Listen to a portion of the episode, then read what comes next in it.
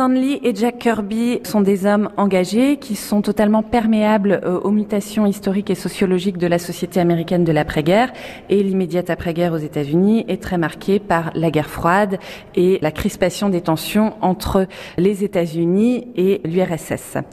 On a une course à l'armement qui se met en place et ces problématiques vont entrer en résonance avec des personnages créés chez Marvel et notamment Iron Man, qui est un héros qui est extrêmement lié au complexe militaro-industriel américain, qui est revêtu d'une armure hyper puissante, hyper high-tech, qui va lui permettre de combattre.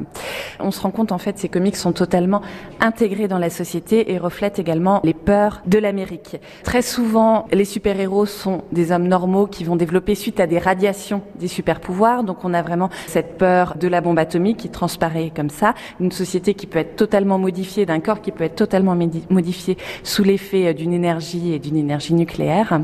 Donc on a vraiment tout, tout, ce travail sur la société et on a aussi chez Kirby un dessin qui a tendance à évoluer vers la représentation de pièces de très haute technologie, de rouages, de machines et de machines qui ont un petit peu tendance à prendre le contrôle sur les hommes. Ça c'est une évolution de son œuvre dans les années 60-70 qui reflète aussi l'évolution de la technologie américaine.